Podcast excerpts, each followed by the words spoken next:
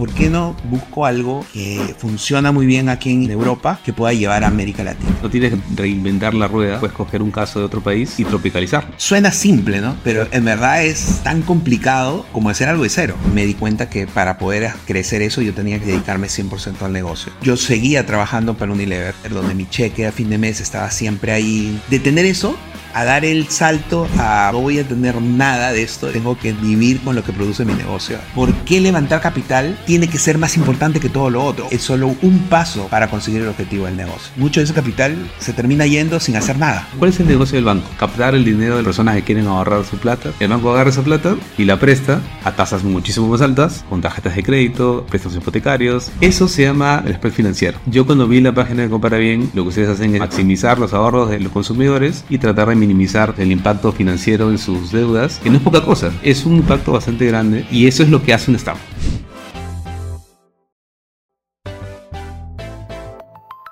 Hola Alfredo, ¿qué tal? ¿Cómo estás? Bienvenido a Emprende sin Floro. Gracias, gracias Julio por la invitación. Hoy un gusto tenerte acá. Eh, como tú sabes, quería conversar contigo tiempo atrás, eh, pero se dio la oportunidad justo ahora. Eh, tú eres una de las primeras personas que empezó con Compara Bien, bueno, la primera persona fundador, eh, que fue una startup muy conocida, y es una startup muy conocida en el medio, eh, pero has hecho justamente el salto de ser startup a una empresa rentable, cosa que la verdad muy pocas personas han hecho. Eh, me animo a decir que menos del 2% o 1% de todos los emprendedores, y eso tiene un gran mérito. Entonces, nada, quería conversar contigo y a todo esto quería conocerte un poco más de lo que haces antes de Compara Bien. ¿Cómo así nace esta idea? ¿Qué venías haciendo tú? Creo que no estabas en Lima ni siquiera. Eh, cuéntanos un poquito de ti y tu perfil profesional. Bueno, mira, yo estudié ingeniería industrial en la católica, ¿ok? Y de hecho ahí sale lo que vendría a ser mi primera experiencia de negocio, ¿no? De, de emprendimiento. En últimos años de la carrera había que hacer la clásica práctica, ¿no? Entonces tenías que ir a buscar tu práctica, buscabas al papá de un amigo, le decías, oye, quiero entrar a trabajar acá a tu empresa y toda la cosa. Y con unos amigos dijimos, oye, vamos a hacer algo diferente, ¿no? Porque todo el mundo hace eso, ¿por qué no hacemos una empresa? Listo, pues ¿qué podemos hacer? No sé, eh, ¿qué sabemos? ¿Qué tenemos? No tenemos nada de, capital, no tenemos nada de nada, vamos a hacer consultoría. Y dijimos, bueno, vamos a hacer una empresa de consultoría. ¿Y de consultoría de qué? Bueno, en los cursos que nos han enseñado, ¿no? Alguien necesitará algo de eso, ¿no? Entonces llegamos, perfecto, armamos, constituimos la empresa, Hoy día mucho se habla de que, las de que, de que era muy difícil hacer empresa, como que crear tu empresa burocráticamente. Siempre fue fácil. ¿eh? Yo creo que eso nunca fue una, una barrera, digamos, ¿no? Pero bueno, hicimos la, la, empresa y comenzamos a buscar clientes, ¿no? Eh, y el primer cliente, éramos cuatro amigos de la, de la universidad. El primer cliente que viene, comenzamos a decir, mira, bueno, somos una consultora, somos chicos de la universidad, pero estamos definitivamente eh, queriendo entrar en este mercado y estamos viendo diferentes productos. ¿Ustedes tienen algún, algún caso, algún tema, alguna consultoría, una necesidad que podamos hacer? Eh, él dijo, bueno, no, ahorita en ese momento no tenemos nada. Estoy hablando año 90 y 97. Ok. 1997, ya parece un montón de tiempo. Y este, dijo, pero ¿sabes qué? Nosotros no tenemos página web y estamos buscando cómo hacer página web. Mm. ¿Ustedes hacen eso? ¿No dicen? claro, por supuesto, ¿no? No sabíamos nada. no sabíamos nada ni, de cómo hacer una página web. Mira, con la justa teníamos email cada uno de nosotros. Claro. Porque la universidad te da un email. O sea, ese era arroba Entonces la cosa es que así comenzamos. Y dijimos, listo, lo vamos a hacer. Y llegando a casa comenzamos ahora a investigar cómo es eso, cómo funciona. Y así empezamos. Yo me dediqué a, hacer, a programar. Ah, mira. Pero yo soy ingeniero industrial, pero nunca programé nada. Ok. Y, y, listo, nos dividimos tareas entre nosotros y comenzamos a hacer. Hicimos la primera página. La primera página web que hicimos fue a Ferreiros, por ejemplo. O sea, no era una empresa chiquita, era una empresa pues. grande, pero era una época en donde muy pocas empresas tenían páginas web y eran como las primeras que estaban apareciendo. Y encontramos nuestro nicho. Encontramos nuestro nicho, comenzamos a hacer páginas web. Hemos hecho páginas web para empresas grandes universidades, institutos, eh, empresas textiles, confección, industria, etc. Un montón. Hemos pasado primeros, los últimos años de la universidad prácticamente ya no iban a la universidad, estábamos haciendo nuestro negocio de, de, hacer la página web. Mi hermano era, diseñador y yo aprendí a programar así, mirando código de otras páginas, sin, sin saber de lo que era. Y, y, bueno, ya luego comenzamos a contratar gente, etcétera, y llegó un punto que éramos como 20 personas haciendo como 5 o 6 proyectos a la vez de páginas web en, en, esa época en Lima, ¿no? Ajá. Eh, los inicios, pues, ¿no? De, todo esto. Y, y, bueno, esa fue la, la, primera experiencia. Llegó un punto en el que este, la, las empresas ya no querían ese tipo de servicio. ¿Por qué? Porque venía empresa grande tipo Movistar, ¿no? Telefónica, y te decía, oye, no te preocupes, yo, tú haz tu hosting con nosotros y te hacemos tu página web. Mm, Esos templates que vienen prearmados y todo. Entonces todo el mundo decía, oye, pero ¿para qué te voy a pagar si ya tengo mi hosting, me da mi página web? Y listo. Ahí comenzamos a perder clientes, a caer y aprendimos un montón de cosas, ¿no? De lo que se aprende. Ajá. ¿Y esto cuánto, cuántos años duró? Duró unos tres años. Tres años. Tres años, tres años. Y bueno, también acabamos la universidad y como que cada uno comenzó a buscar su, su rumbo, su, rumbo, su carrera y, y al final el, Creo que fui yo uno de los últimos que me quedé en el, en el negocio. Y también, al final, en, un punto ya decidí este, dejarlo, ¿no? Claro. Dejarlo y, y, ya buscar un, un trabajo más, más normal, ¿no? Ok, y ahí es donde, o sea, buscando en una experiencia, eh, ¿llegas a la idea o todavía no había llegado a comprar bien?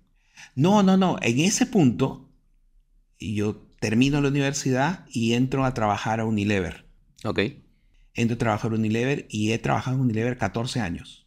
O sea, tengo una carrera de 14 años de haber trabajado en Unilever. En Perú, luego me fui a trabajar a Sao Paulo, he trabajado tres años en, en Sao Paulo, en Brasil. Luego me fui a Inglaterra, eh, trabajé otros tres años más en, Londres. Aproveché y en ese momento hice mi maestría, mientras trabajaba estaba haciendo mi maestría. Ahí se me comenzó a aprender el bichito y comencé a decir, oye, eh, quiero volver a hacer algo. En la maestría me gustó mucho el tema de, emprendimiento y, todo esto. Y dije, ¿por qué no busco algo que funciona muy bien aquí en, Europa que pueda llevar a América Latina? Y, de hecho, ¿no? Me, llamó mucho la atención estos modelos de comparación de, precios que en, Europa, en el año, estoy hablando 2000, yo he estado 2006 a 2009, ¿no? Okay. Era el boom de estos, de estos servicios, ¿no? Y, dije, no, esto es, esto es algo que me gusta, esto es algo que no veo en Latinoamérica, siempre con la idea de Latinoamérica, no con la idea de Perú, ¿no? Claro. Eh, y, voy a volver a, Perú a hacerlo.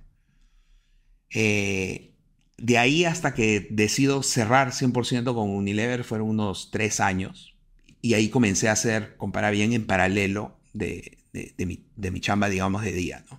Claro. Y, y eso es en realidad una de las fórmulas que también usan muchos emprendedores, ¿no? O sea, sales de la universidad, haces experiencia profesional, estás en varios trabajos o en alguno varios años, y luego con esa experiencia eh, te animas, digamos, a hacer un emprendimiento. Primero dobleteas, ¿no? Eh, que es lo que te pasó a ti, y luego ya das ese salto, digamos, al vacío, ¿no? Porque es un salto al vacío definitivamente.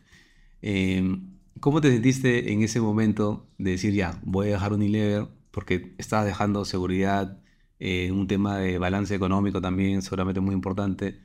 Em, pero yo creo que te quedaste con el bichito del primer emprendimiento, ¿no? Por lo que me comentabas. Tal cual, tal cual. O sea, el bichito del primer emprendimiento estaba ahí. Yo he sido una persona que me ha aburrido muy rápido de las cosas que hacía. O sea, inclusive dentro de Unilever, 14 años, parece un montón haciendo la misma cosa. No, en verdad he hecho un montón de cosas dentro de Unilever. Y de hecho me he ido de diferentes países, o sea, siempre he estado buscando algo diferente, algo que me, que me motivara. Y cuando encontré esto, vi la oportunidad, ¿no? o sea, ya me acordaba de lo que era emprender. Aprendí un montón en esa primera experiencia, principalmente las cosas que no debo hacer. Las cosas, los errores, los problemas, las fallas, que los tomé muy en cuenta a la hora de comenzar ya esto en serio para, para, para adelante, ¿no? Y tuve como, como, como tú dices que dobletear, tuve que comenzar a contratar personas eh, que les pagaba literalmente de mi salario, ¿no? Eh, llegaba mi salario en Unilever y comenzó a repartir repartir la plata a los que chambeaban conmigo. Como freelance, digamos. Como freelance, ¿no? Claro. Y, y- y listo, hasta que llegó el punto en el que, en, en el que ya decidí, como tú dices, dar ese, ese salto al vacío, ¿no? Ok. Y cuando tú inicias, eh, ahora sí compara bien, ya con el nombre, con la marca, eh, ¿tenías un equipo o eras solamente tú solo? No, mira, yo estaba trabajando, yo armé el proyecto desde cero. O sea, de nuevo, estamos hablando antes que existiera el término startup, antes que existiera el término este, MVP, Lean, Agile, todos los términos que hay hoy día que son como que súper... eh, Antes que existiera inclusive Guaira y Startup Ah, no, Perú. no, no existe, no, no había nada de eso. Estoy hablando del año 2010. 2009 que empiezo a, a- que vuelvo a Perú y comienzo a trabajar en el, en el proyecto. Y 2010 que ya formo la empresa y comienzo ya a lanzo el- la, la web y la aplicación al mercado, ¿no? Entonces, este, el MVP era sentarme a programar. Claro, no había otra. Ah, ya había visto cómo funcionaba el negocio en, en Inglaterra, había hecho toda esa investigación, digamos, y lo que hice fue copy-paste y comenzar a encontrar las cosas que tenía que hacer poquito diferentes para que funcionara localmente. Que de hecho, o sea, eso es- también se llama innovación, se llama innovación territorial.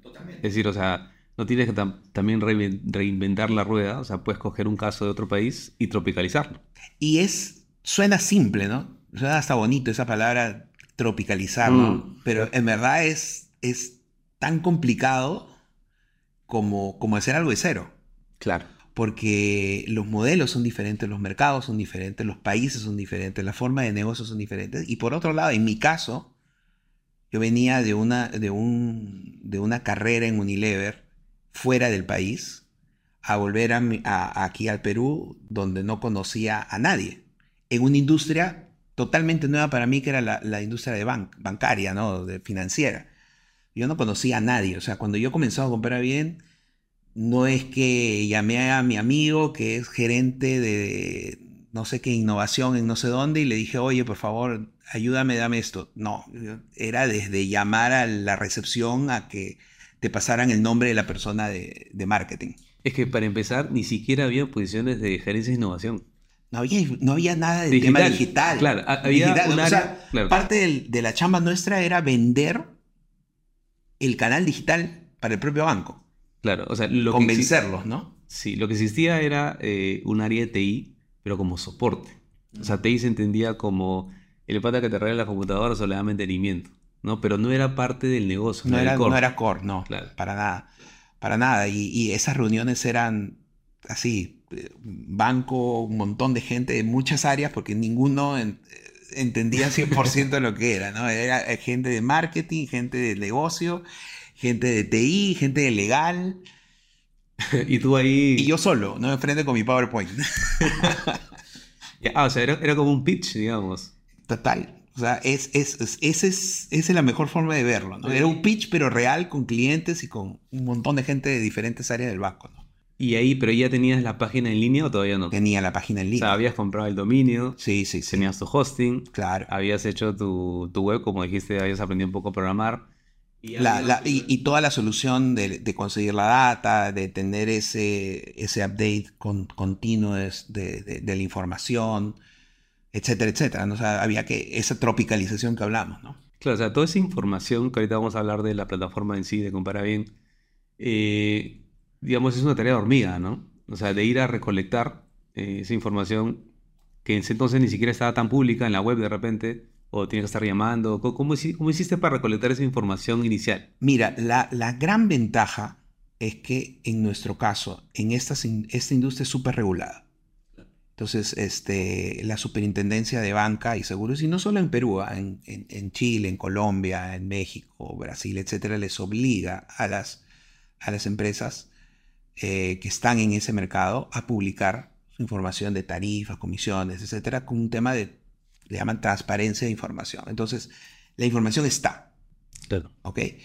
Lo que había que hacer era recopilarla, mantenerla actualizada y estandarizarla de tal forma que sea comparable, ¿no? Porque lo que un banco le llama tasa de no sé cuánto, el otro le dice moratoria y el otro le llama de interés y el otro le pone tal, o sea, era... eh, si bien la información estaba, era difícil de entender. Y ese es creo que el principal valor de lo que ofrecía Compara Bien, era todo en un solo lugar con la información fácil, accesible para entenderlo para cualquiera, ¿no? Que, de hecho no hace muchos años, eh, justo hablando de esto del lenguaje de los bancos, ellos han hecho un esfuerzo con todo esto, por ejemplo, de la tasa, la TCA. La TCA. Eso no existía antes. No, no existía. Eso es antes. Esto de aquí es antes de eso. Es mucho antes de eso. Sí. Correcto.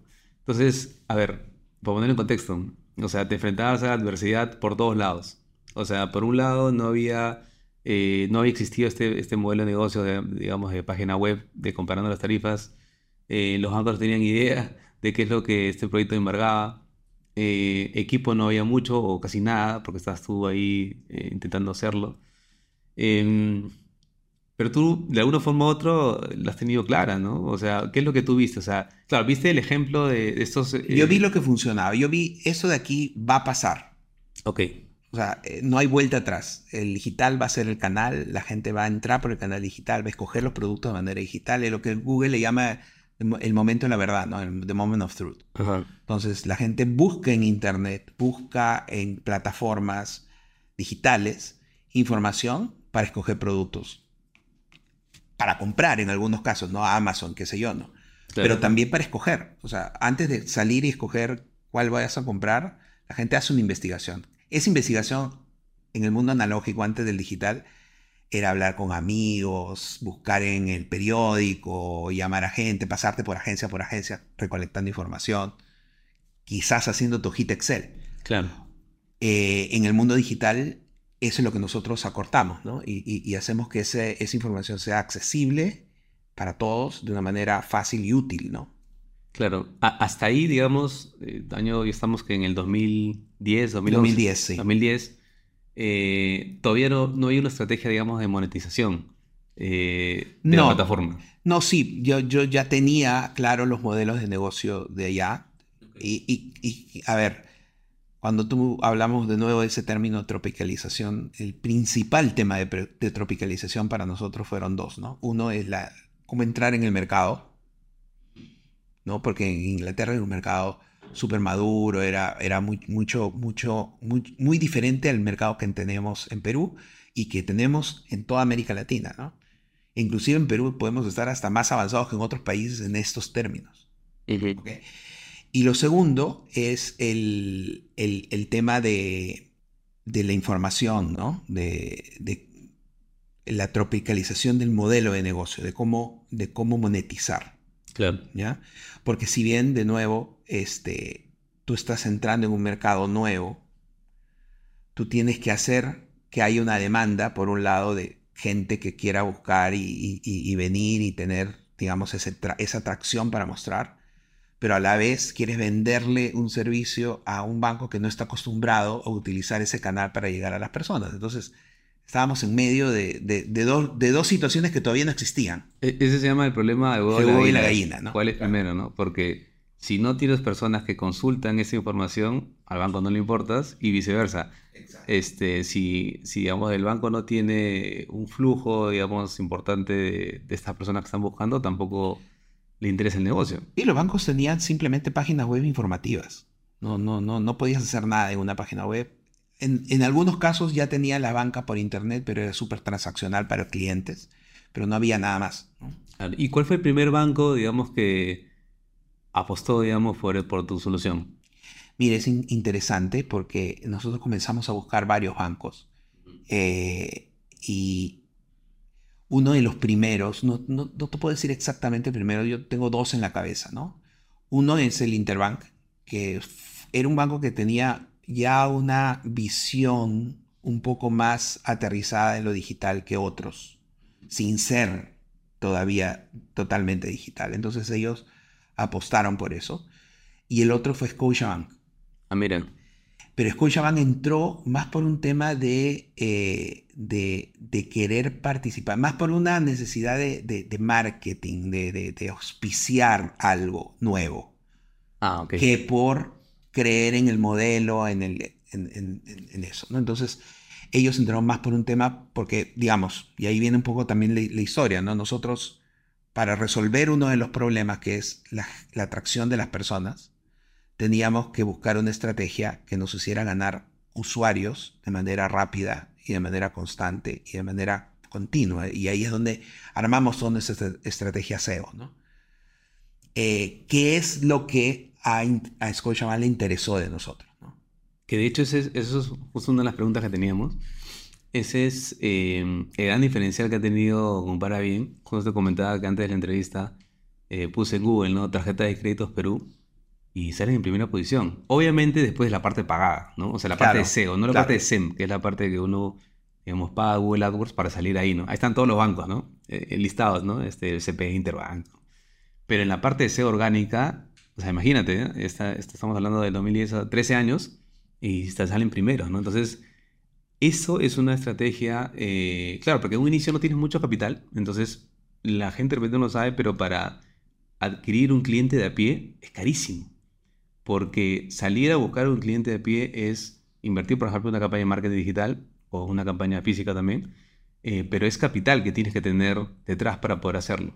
Entonces, si es que al inicio no tienes ventas, ¿cómo haces para, para no invertir tanto en publicidad y que venga el cliente? Entonces, en el caso de ustedes, claro, la única salida era especializarse en SEO y lo hicieron bien y, y persistió en el tiempo, ¿no? Sí, sí, y eso es una apuesta, ¿no? Porque al final era, era era ganar en un espacio donde no sabíamos qué había, ¿no? Y, en verdad cuando llegamos nos encontramos que ningún banco trabajaba en, términos de SEO eh, y encontramos esa, esa puerta para poder ganarlo. Y como tú dices, ¿no? 2010 a 2023 seguimos siendo número uno en tarjetas, en préstamos, en ganándole a bancos que hoy día tienen equipos de SEO de decenas de personas, ¿no? Eh, y contenido y agencias y mundiales, etcétera, haciendo, haciendo mucha inversión a una startup que comenzó, digamos, con una visión clara en términos de SEO que se mantiene hasta hoy. ¿no? Y después, ¿cómo fue el progreso? ¿no? Porque, ok, rompen la primera barrera de, digamos, de clientes, en este caso Interbank, Scotiabank. Eh, me imagino que por ahí contratas a alguien, eh, de repente empieza a crecer el equipo y se le viene a la cabeza, como una startup, levantar capital, me imagino. Eh, ¿cómo, ¿Cómo pensaste en esto y cómo pasaste la acción? Era, para nosotros era más una necesidad, porque yo seguía trabajando para Unilever y me di cuenta que para poder crecer eso yo tenía que salir 100% y dedicarme 100% al negocio. Y obviamente no me alcanzaba, ¿no? Para esto yo tengo una esposa, dos hijas, colegio, casa, este, hay que pagar un montón de cosas y como tú dices, ¿no? habiendo trabajado 14 años en Unilever, donde mi cheque a fin de mes estaba siempre ahí, nunca había problema, nunca, nunca me preocupaba en, ¿será que me van a depositar? Claro, exacto. nunca, nunca fue una preocupación para mí durante todo ese tiempo. Eh, y es más, he sido expatriado en, Brasil eh, cuando me fui a Londres. O sea, he tenido un montón de las cosas que los corporativos reciben. Ah, estuviste expatriado por Unilever. Estuve expatriado por Unilever. O sea, y, te, pagan todo. Te pagan todo, ¿no? O sea, todo lo que tenía, la, casa era pagada. Yo, nada de eso salía de mi salario. Claro, exacto. Todos los gastos, O sea, era, era, era directamente eso. O sea, de tener eso a dar el salto a, bueno, no voy a tener nada de esto y tengo que vivir con lo que produce mi negocio. E, ese era el, gran punto. Y para mí eso era importante, ¿no? Uno, poder yo salirme 100% y dos, contratar a la gente que pudiera trabajar en, hacer crecer la compañía, ¿no? Entonces sí, comenzamos a buscar eh, inversión. Eh, de nuevo yo con la cabeza de, Inglaterra, de, ver eso en la práctica día a día, hasta, hasta lo ¿no? El, los programas de televisión que pasaban allá era lo que es hoy día Shark Tank, ¿no? Allá es Dragon's Den. Ah, claro. Antes, que es de hecho el, el, padre de Shark Tank. Es Dragon's Den, sí, sí, lo he Dragon's Den. Este, entonces para mí era normal. Entonces dije, listo, ¿dónde está esto? ¿No? Pues. Voy a buscar. y no hay, no hay nada. ¿no? En Perú no había nada. No había nada. Encontré una red de emprendimiento, de inversiones, inversionistas, que, que, fui, presenté el, negocio, les pareció interesante y me dijeron, listo, vamos a presentarlos a los inversionistas. preparé, armé mi pitch, fui, la reunió un montón de gente, un montón de canas, ¿no? Claro, gente mucho mayor. Y, y, básicamente inversionistas tradicionales, ¿no? O sea, estaban hablando de minas, estaban hablando de, inversiones de, empresas palpables, ¿no? De, de, activos físicos y todo esto. Y cuando yo llego y hablo de internet y no sé cuánto, al final dije, ¿alguien tiene una pregunta, una duda? creo que nadie entendió lo que hablé y al final no, no conseguí nada, ¿no? No conseguí nada y es ahí donde comienzo a decir, no, imposible. Y en Perú no hay nada de eso. Estamos hablando, como dices, ¿no? Antes de Wire, antes de Startup Perú, antes de Aceleradora, ¿no? Nada de eso existía, ¿no? Eh, y ahí pensé, listo, ¿qué hago? Siguiente paso, vamos a buscar un sitio donde conozco que hay y me fui a Inglaterra.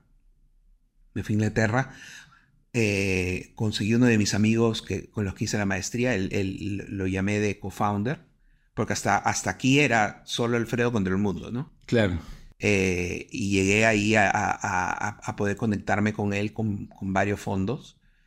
Y listo, planeé una, una, una semana en Londres Hicimos una serie de entrevistas, conversamos con un montón de gente, más para pedir feedback de, oye, ¿qué te parece mi pitch? que No, no, no. Claro. Y de ahí salió nuestra primera inversión.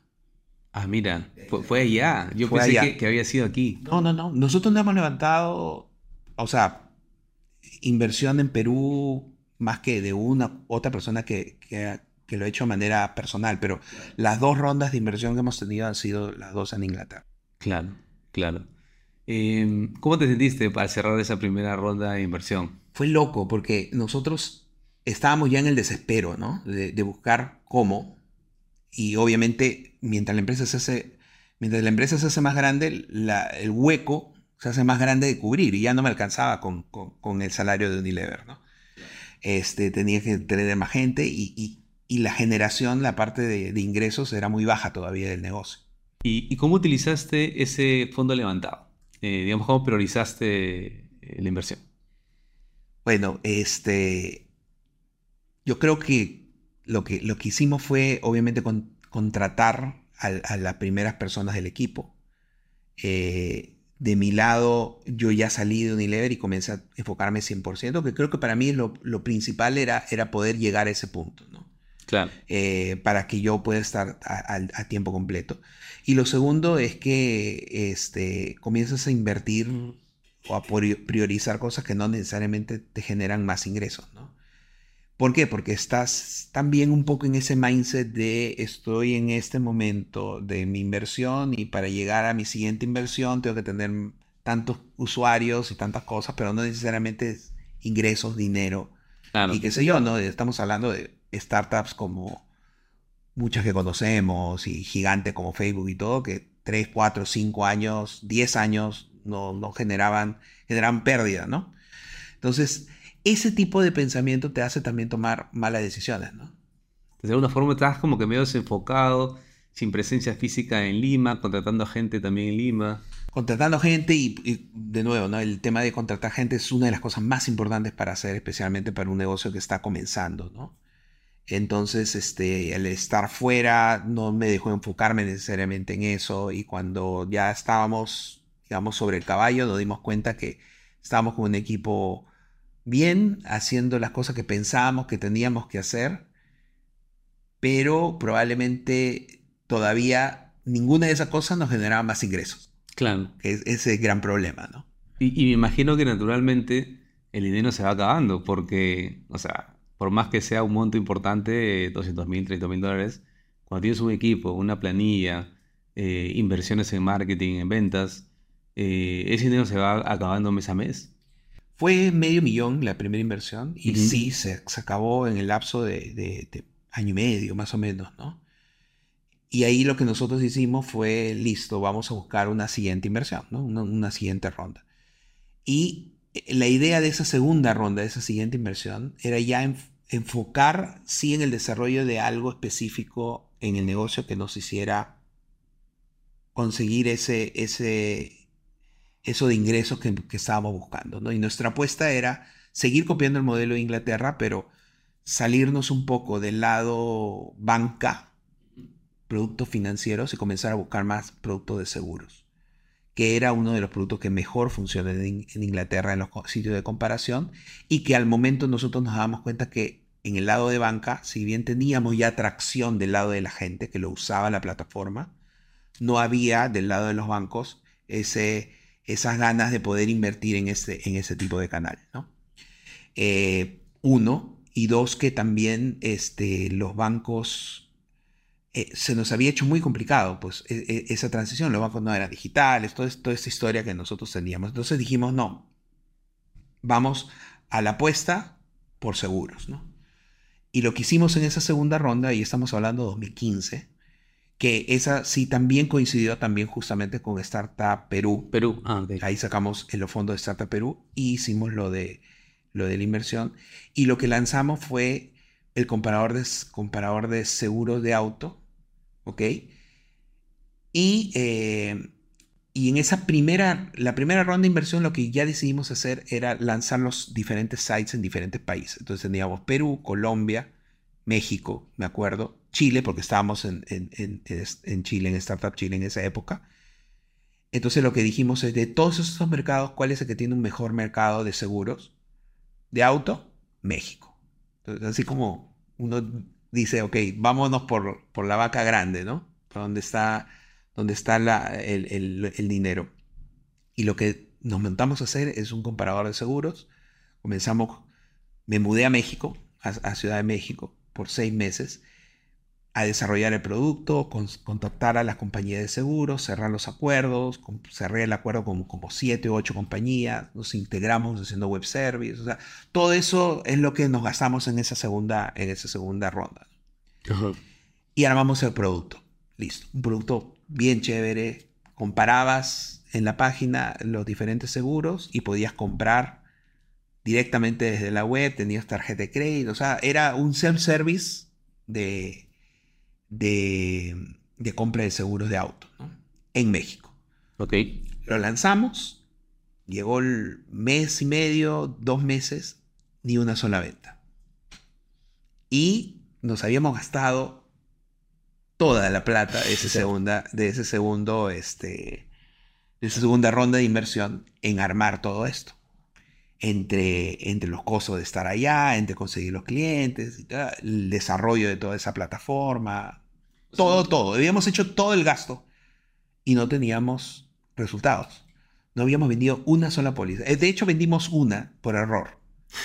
El tipo puso tu tarjeta de crédito pensando que no iba a pasar nada. Vendió y, al final tuvimos que devolverle la plata porque era un error y le había dicho que no sé qué. Bueno, la cosa es que este, ahí nos dimos cuenta, no funciona, comenzamos a pegar feedback y nos dimos cuenta que necesitaba el acompañamiento humano. O sea, necesitaba tener una persona para poder vender el seguro. Un asesoramiento, digamos. La gente no hacía el proceso 100% en línea necesitabas tener una persona hablando y llamando por teléfono. Eso significaba más capital, más equipo, más planilla. Claro. Cuando ya, ya, ya nos habíamos gastado buena parte de la plata. Tenía, era septiembre de 2015 y teníamos runway, ¿no? Teníamos plata para llegar hasta diciembre. Y ahí comenzamos a decir, ok, ¿qué hacemos? tenemos este producto, no funcionó, lo lanzamos en México. Para que funcione necesitamos un montón más de plata. Si no hacemos nada, tenemos plata solo hasta diciembre, ¿no? Entonces, ahí, ahí vino, no, o sea, o buscamos, gastamos energía en conseguir otra ronda, con qué evaluation va a ser, cómo vamos a conseguir vender eso de esa forma. No teníamos todavía, todas las rondas habían sido en Inglaterra, comenzamos a buscar fondos, por ejemplo, en México y nos decían, no, este, el tener socios ingleses no nos ayudaba a tener socios mexicanos o latinoamericanos. Ah, mira. Entonces, pucha, nos encontramos con una trampa de la que la única, cómo salimos, ¿no? Entonces, por un lado dije, bueno, seguir gastando esfuerzos en buscar otra ronda es perder el tiempo, perder lo poco que nos queda para, para poder hacer algo. Vamos a intentar solucionar esto de aquí. Y lo que decidimos es, perfecto, tenemos el equipo, tenemos un producto y necesitamos para que ese producto que haya gente que lo comience a vender. Claro. ¿Qué vamos a hacer? Nos trajimos el producto a Perú, hablé con una compañía de seguros, le vendí la historia y entre todos en el equipo, no todo, pero la gran parte del equipo, decidimos, no vamos a contratar a nadie, todo el mundo llama por teléfono. Y, una pregunta, eh, ¿por qué, o sea, eh, intentaron primero hacerlo en México y, no en Perú, no? Porque la lógica era, claro, en Perú ya funcionaba, digamos, la parte bancaria. Entonces, por consecuencia, de repente el paso dos era diseñar ese producto para el mercado peruano. Es que el mercado peruano, el mercado automóvil de, de, seguros de automóviles, pero muy pequeño. Y ah, dijimos, ¿dónde está el mercado más grande? Es México. Tenía más sentido si vamos a desarrollar un producto que en nuestra cabeza era ganador, hacerlo en México que hacerlo en Perú. Pero efectivamente lo que no, el, el tema de, iba a costarnos mucho más hacerlo. Entonces decidimos pararlo de México cerramos lo de eso, pero trajimos todo ese producto, lo implementamos en Perú y usamos a nuestro propio equipo para hacer ese call center que necesitábamos para que funcione. Claro. Tirando la plata hasta que llegáramos a ese famoso, a ese famoso final del runway, ¿no? Y efectivamente comenzó a funcionar. Y eso fue el detonante del cambio, ¿no? porque comenzamos a vender. El primer mes vendimos 10, el segundo 30, 60, etcétera, etcétera, de, de póliza. ¿no? y se volvió ese, ese, esa entrada de ingresos nueva que necesitaba el negocio como para, para, para subsistir, ¿no? Claro. Eso de saber que en diciembre se te acaba el cash, honestamente, ¿cómo te hacía sentir? No, olvídate. Para comenzar, lo sabía yo, lo sabía un par de personas del equipo y nadie más, ¿no? O sea, nadie en el equipo sabía de que, oye, va a ser eso.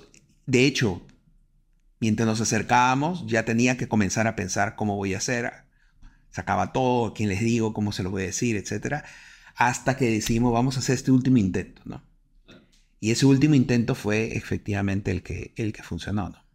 Ah, mira, interesante. No, no sabía esa historia. O sea, de hecho, tú entras ahorita a la, web de Compara Bien y claro, ves la parte de comparar tarjetas de crédito, préstamos hipotecarios, personales. Eh, también está la parte de seguros, pero yo pensé que era, era menor, ¿no?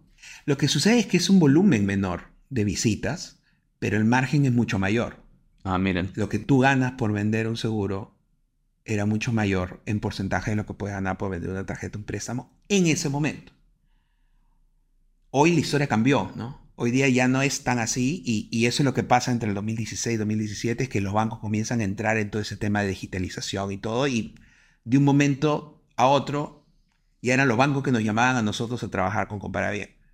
Entonces, ahí se volvió ya lo que es hoy, ¿no? Que tenemos un negocio de seguros que, digamos, paró la olla por mucho tiempo, pero el, negocio, el, negocio de banca que, que estaba muerto, que no, que no avanzaba, que no iba para ningún lado, terminó siendo ahora el, la fuente de ingreso principal del negocio. Claro, empezó a crecer. Que es lo que, lo que era el inicio, ¿no? Claro. El, objetivo. Ahí puedes ver qué tan importante es el timing, ¿no? O sea, nosotros dimos un super producto en el 2010 en un mercado completamente inexistente, con un timing malo tanto para los consumidores como para los clientes que eran los bancos. Ahora, ¿cómo funciona el, el tema del timing? O te mueres en ese momento o resistes lo suficiente como para poder llegar a ese punto del timing, ¿no? De hecho, la gente no se da cuenta, pero el, dentro de los factores críticos de una startup, hay un video de eso en, creo, en TED, una, una exposición, son cinco críticos factores, ¿no? Eh, que es la idea, el modelo de negocio, eh, financiamiento, el, eh, equipo. el equipo de trabajo y el timing, ¿ya? Y no saben qué tan brutal es el tema del timing. Para mí es, o sea, es casi un factor tan igual como los demás o hasta en ciertas ocasiones más. Y, tú lo acabas de decir, ¿no? O sea, por lo que pasó en la, tu experiencia en México. Sí, el timing fue clave, ¿no? El timing fue clave, el timing fue eh, también aprender de todo esto, ¿no? O sea, eh, después cuando llegó el momento de, ajustarnos, teníamos que, decidimos no buscar más dinero, no buscar más capital, e ir en contra de lo que todas las startups hacen, ¿no? Exacto. Todas las startups están buscando, ya terminaron la plata, vamos a buscar la siguiente ronda y siguiente ronda y siguiente ronda y siguiente ronda y comienzas, comienzas no solo a dar, este, bueno, a recibir capital, pero también recibir inversionistas nuevos, stakeholders nuevos, tomadas de decisión más complejas. Este, no puedes, tienes un montón de restricciones que no las tienes cuando, cuando no tienes todo eso. Claro. Eh, y eso es lo que, digamos, nos ayuda a, a, que nosotros podamos ir adelante con un modelo totalmente sostenido, ¿no? Que es lo que conseguimos a partir de ese momento hasta ahora. O sea, digamos, a partir del 2017 ya compara bien, eh, digamos, es una, empresa rentable. 2016 ya estábamos en break-even. Claro. De ahí para adelante ya, hemos, nunca más levantamos capital. Claro, nunca más levantamos capital. Y nunca más decidimos levantar capital. Eh, ese mismo proceso de, de, que la plata se te acaba te hace cortar con un montón de cosas que no, que no funcionan. Entre ellas, mercados en los que estaba poniendo el pie y viendo si funcionaba o no funcionaba. Cerramos un montón de países, comenzamos a dejar solo los que, los que tenían un potencial grande y nos enfocamos 100% en Perú, por ejemplo. Listo, en Perú es donde nos da plata. Ahorita nos vamos a enfocar 100% en Perú. Cuando Perú esté funcionando bien, sacamos dinero de ahí y comenzamos a meter en las otras cajitas que todavía no sabemos cómo funcionan. Y eso es lo que, lo que hicimos. Sí, lo que pasa es que a veces este, el emprendedor, tú sabes cómo es, quiere crecer, vamos a crecer, vamos a más países, ¿no? Porque, como conversábamos antes en la entrevista, ¿no? Yo creo que todos también tenemos, o sea, un ego, digamos, a unos menos, otros más, que tienes que alimentar, digamos, como emprendedor, este, de salir en la noticia, pues, ¿no? Ahí, con tu brazo cruzado así, con tu logo atrás, ¿no? Ha levantado tanto capital y eso es lo que todos al final también quieren, ¿no? Y me incluyo, ¿no? Pero, ¿sabes qué? Eso es creo que un problema también del ecosistema, ¿no? Que se premia mucho el levantar el capital. Correcto. Cuando se debería premiar al conseguir ingresos, al buscar la rentabilidad, a tener un negocio rentable, autosostenible. O sea, ¿por qué levantar capital tiene que ser más importante que todo lo otro? O por lo menos se hace ver más importante que todo. De hecho, no lo es. Y yo creo que todo el mundo piensa diferente. Pero, ese es el tema. Que pero lo hacen ver de esa forma, ¿no? Es que para mí es un titular de una noticia eh, que vende y que la gente lo entiende como la meta cuando no lo es. Y también hay todos los actores del ecosistema ganan con la ronda más grande, la inversión mayor, el, el aceleradora gana, el fondo gana. O sea, a ellos les importa eso. Es todo un negocio, pues. Exacto. Pero en verdad el negocio no le importa eso. El, conseguir el capital es solo un paso para conseguir el objetivo del negocio. Correcto.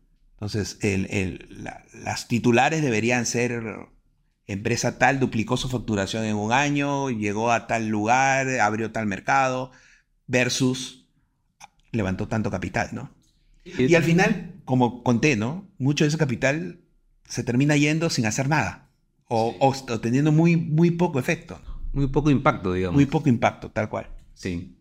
Hablemos un poquito de, los bancos, ¿ya? Porque Comparabien está relacionado justamente con esta comparativa de precios de bancos, ¿no? Yo quería explicar brevemente, o sea, justo le dije a los chicos la vez pasada, chicos, ¿cuál es el negocio del banco? Para que me lo digan, digamos, de una forma eh, sencilla. Y básicamente es así como yo lo he logrado entender. Eh, el negocio del banco es captar el dinero de los ahorristas, es decir, personas que quieren ahorrar su plata, tú, yo, cualquier persona que quiere ver su dinero crecer, digamos. Eh, el banco agarra esa plata, voltea y la presta a tasas muchísimo más altas, con tarjetas de crédito, préstamos hipotecarios y en fin, un montón de herramientas. Eso se llama, es un concepto que se llama spread, ¿no? el spread financiero. Es decir, eh, capto y, lo doy como crédito.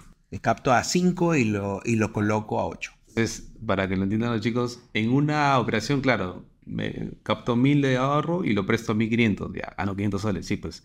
Pero haces miles, decenas, millones de billones de, de operaciones de esa manera y ese es básicamente el negocio del banco. Entonces, ¿por qué lo menciono?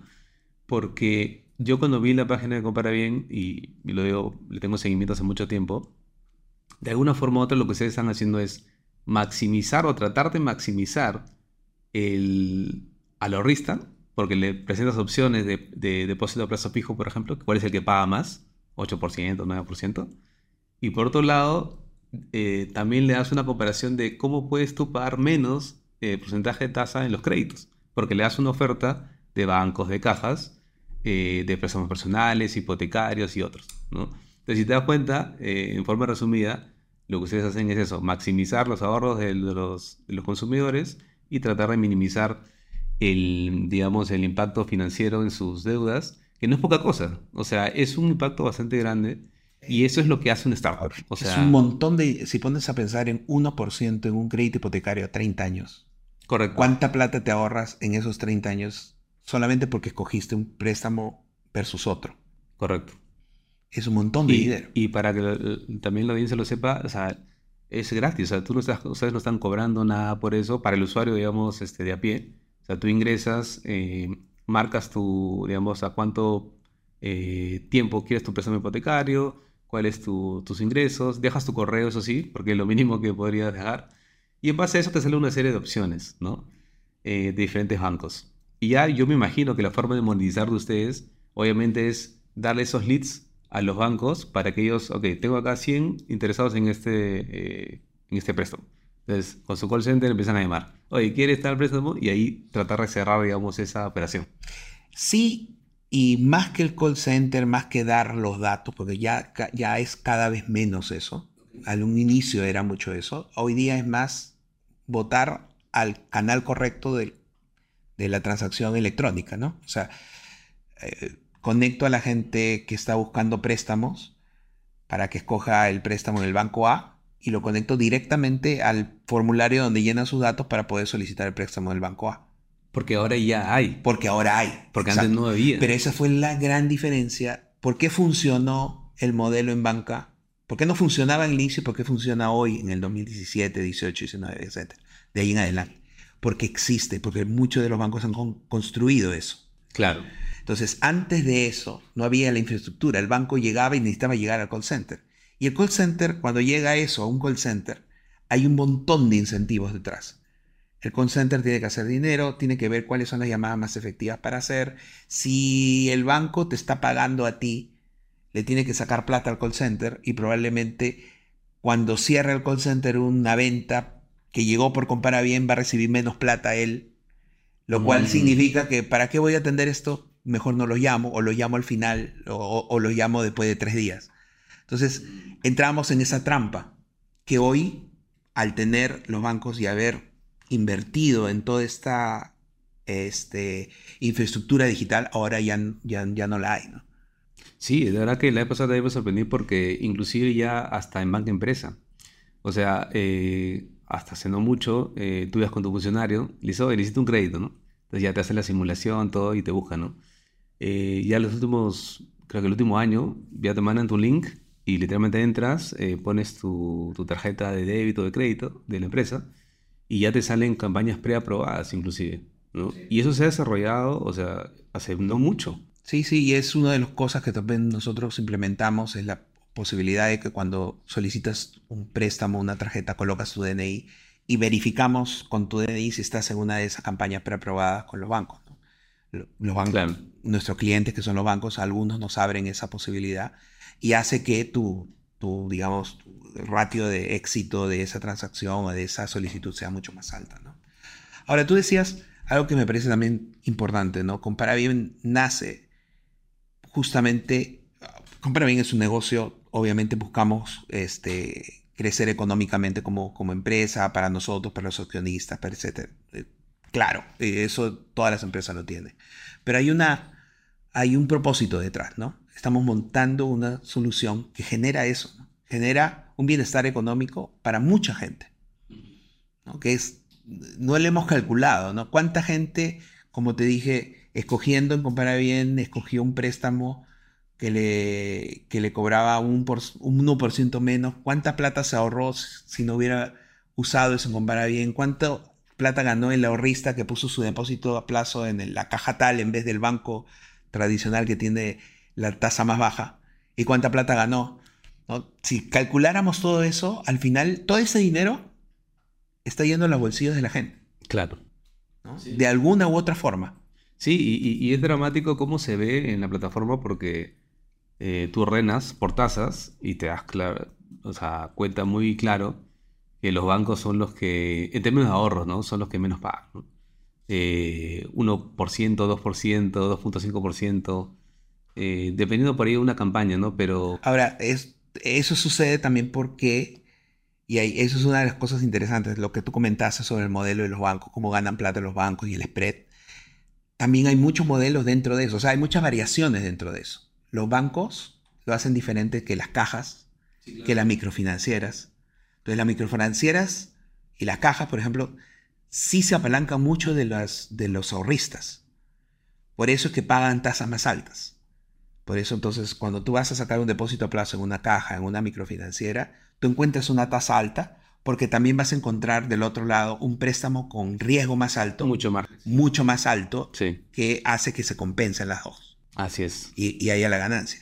Los bancos, la mayoría de bancos, obviamente te van a pagar como ahorrista, pero su principal fuente de financiamiento son fondos internacionales, fondos estructurados, fondos del mercado de valores. De su fondeo es más barato en función de eso. Por eso es que no te están dispuestos a pagar por tu ahorro tan alto como una caja. Buen punto, ¿ah? no, no lo había visto de esa manera. No tenía esa información, pero es cierto. ingeniero industrial hablando de finanzas, ¿no? O sea, Oye, no, no el sistema. Esas cosas que uno ha tenido que aprender de, de- de eso, ¿no? Claro.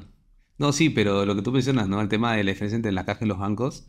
eh, nosotros trabajamos con varias cajas y claro, el perfil de, digamos, del, del cliente del que, del que la caja le da dinero es muy diferente al de un banco, ¿no? O sea, ese microempresario riesgoso, pues. O sea, eh, yo una vez, nosotros solicitamos una vez un crédito con una, con una caja y me contaba, pues, el sectorista cómo, cómo le dan préstamo a otros empresarios. Me dice, tú sabes que yo literalmente he ido a al puesto de mercado de una persona y me he quedado parado ahí en mis tiempos de analista dos horas, tres horas a ver el movimiento de las personas y le pedí el cuaderno de ventas y ese era mi sustento para aprobarle o no su crédito. Claro, para ver cuánta plata fluye ahí, ¿no? O sea, que, que usen Sí. el cuaderno de una persona con su letra para tomarlo como sustento a la hora de darle dinero. Eso jamás lo va a hacer el banco, porque obviamente es mucho más estructurado y no apuesta por ese sector. Pero lo que hacen las cajas este, en el país, en verdad, hacen malabares para poder eh, dar dinero. Es más riesgoso, sí, eh, pero funciona. Y funciona bastante bien. El sector mi- microfinanciero acá en Perú se mueve bastante. Y el, el- la morosidad y el incumplimiento de pago es más bajo de lo que muchos piensan en esos sectores. Sí. Bueno, este año es un año típico. Sí, claro, eh, pero digamos, en general, uno tiene la idea, ¿no? Esa gente... Nunca paga. e- e- Ese sector es mucho más riesgoso porque no, se, no, no pagan, no pagan bien, pagan tarde. No siempre es así. Y de hecho es, es- es un, un segmento, las microfinanzas en toda América Latina, que, que crece muy bien justamente por eso, porque el perfil de la persona no es el perfil de la, persona que, no trabaja, al contrario, son gente muy trabajadora, que tiene un negocio, que se esfuerza mucho por su eso y sabe que al conseguir un préstamo está dando ingresos para que su negocio crezca. Lo último que quiere es quedar mal con eso. Este año ha sido un poco atípico, ¿no? Eh, más que atípico, ha sido un año eh, de contexto global también con incremento de tasas, por ejemplo, ¿no? Eh, antes de pandemia, por poner un ejemplo, un crédito hipotecario hablábamos de 7%, 8%, 9%. Yo, por ejemplo, saqué mi, crédito de 4%. Eh, hoy en día es imposible hablar de- eso. O sea, me refiero de menos de 5% las tasas eh, se han incrementado 9, 10, 11, 12, y eso también lo ves en, en Compara Bien, ¿no? O sea, tú ingresas hoy en día y la tasa hipotecaria más baja creo que está en 8 o 9, ¿no? Eh, Sí, en, en- en compensación, la- los depósitos a plazo también son los más altos que hemos visto en los últimos años. ¿no? avisamos, no sé, claro. Ahí eh, comenzó a bajar ahorita, pero has- hemos visto en este año tasas de 9,5 hasta 10 en, alguna, en algún caso, ¿no? que es también súper súper raro. Y tiene que ver con el incremento de tasas globales a, a raíz de frenar la inflación, ¿no? que es lo que hacen los bancos, los bancos mundiales, los bancos centrales en, en todo el mundo. ¿no? Claro, claro, sí. Toda esta información eh, está disponible, o sea, en Compara Bien de manera muy didáctica, bastante intuitiva. Eh, también he visto un blog también de consejo, digamos, de cómo utilizar, digamos, el dinero, sobre todo ahora en fiestas, por ejemplo, ¿no? Eh, el uso de las tarjetas de crédito, que a veces mucha gente no sabe cómo utilizarlas. Eh, me incluye un poco también porque no la paro pasando y a veces me, me olvido de pagar. Eh, pero en líneas generales, ¿qué es lo que se viene para Compara Bien o cómo, cómo ustedes visionan en los próximos años, ¿no? Mira, nosotros estamos ahorita en un proceso de inversión, o sea, comenzar a enfocarnos en los otros países que durante mucho tiempo por hacer que el negocio sobreviva y, enfocarnos en donde generamos más ingresos que Perú, lo habíamos dejado como un poco de lado. Una de las razones por las que estoy, yo no estoy viviendo acá en Lima, estoy viviendo ahora en Brasil, tiene que ver justamente con eso, comenzar a colocar a comparar bien en los otros países de una manera eh, estratégica, ¿no? Entonces, hoy día somos el comparador número uno, el comparador más importante en Perú, tenemos realmente, eh, yo diría, a la gran mayoría del mercado trabajando con Comparabien entre banca, eh, financieras, compañías de seguro. Creo que muy pocos de los bancos y financieras y el sector este, financiero en el Perú no trabajan con Parabén. Entonces estamos trabajando con casi todos. ¿Tienen alguna competencia o algo cercano por ahí? No directa. En Perú no. En, otros países sí, ¿no? En otros países sí. En unos países hemos llegado muy tarde. En unos países sí hemos llegado en un buen momento y somos muy competitivos con otros. Por ejemplo, el caso Colombia. En el caso Colombia debemos ser, si no somos el número uno, estamos en el número dos, pero sí ahí tenemos competencia ya más activa. Lo que estamos haciendo, por ejemplo, en Colombia es agregando líneas de negocio, ¿no? Entonces estamos agregando la parte de seguros, que solamente estábamos enfocados en, banca. Eh, y en otros países también buscando ese tipo de estrategia de diferenciación, ¿no? Por ejemplo, ahorita yo estoy en Brasil y lo que estamos haciendo es, Brasil es un mercado gigantesco, ¿no? O sea, eh, un estado en Brasil, el estado de Sao Paulo, tiene la economía más grande que la del Perú y la población más grande que el Perú, ¿no? O sea, para que te des idea del tamaño del país, de lo gigante que es. De hecho, Sao Paulo, estado de Sao Paulo, si fuera separado Brasil en estados, cada uno un país diferente, aún así sería el primer país en, Producto Bruto en toda América Latina. Ah, separado por estados. Sí. Es mayor que México. El PBI de Sao Paulo es mayor que el de México. Entonces, para que veas el tamaño, estás hablando de un país gigante, 200 millones de personas y donde hemos llegado claramente mucho más tarde en, esto. ¿no? Hay muchos comparadores, la parte financiera está muy saturada. Eh, y la parte de seguros también, ¿no? Hay comparadores seguros de auto, etcétera, etcétera.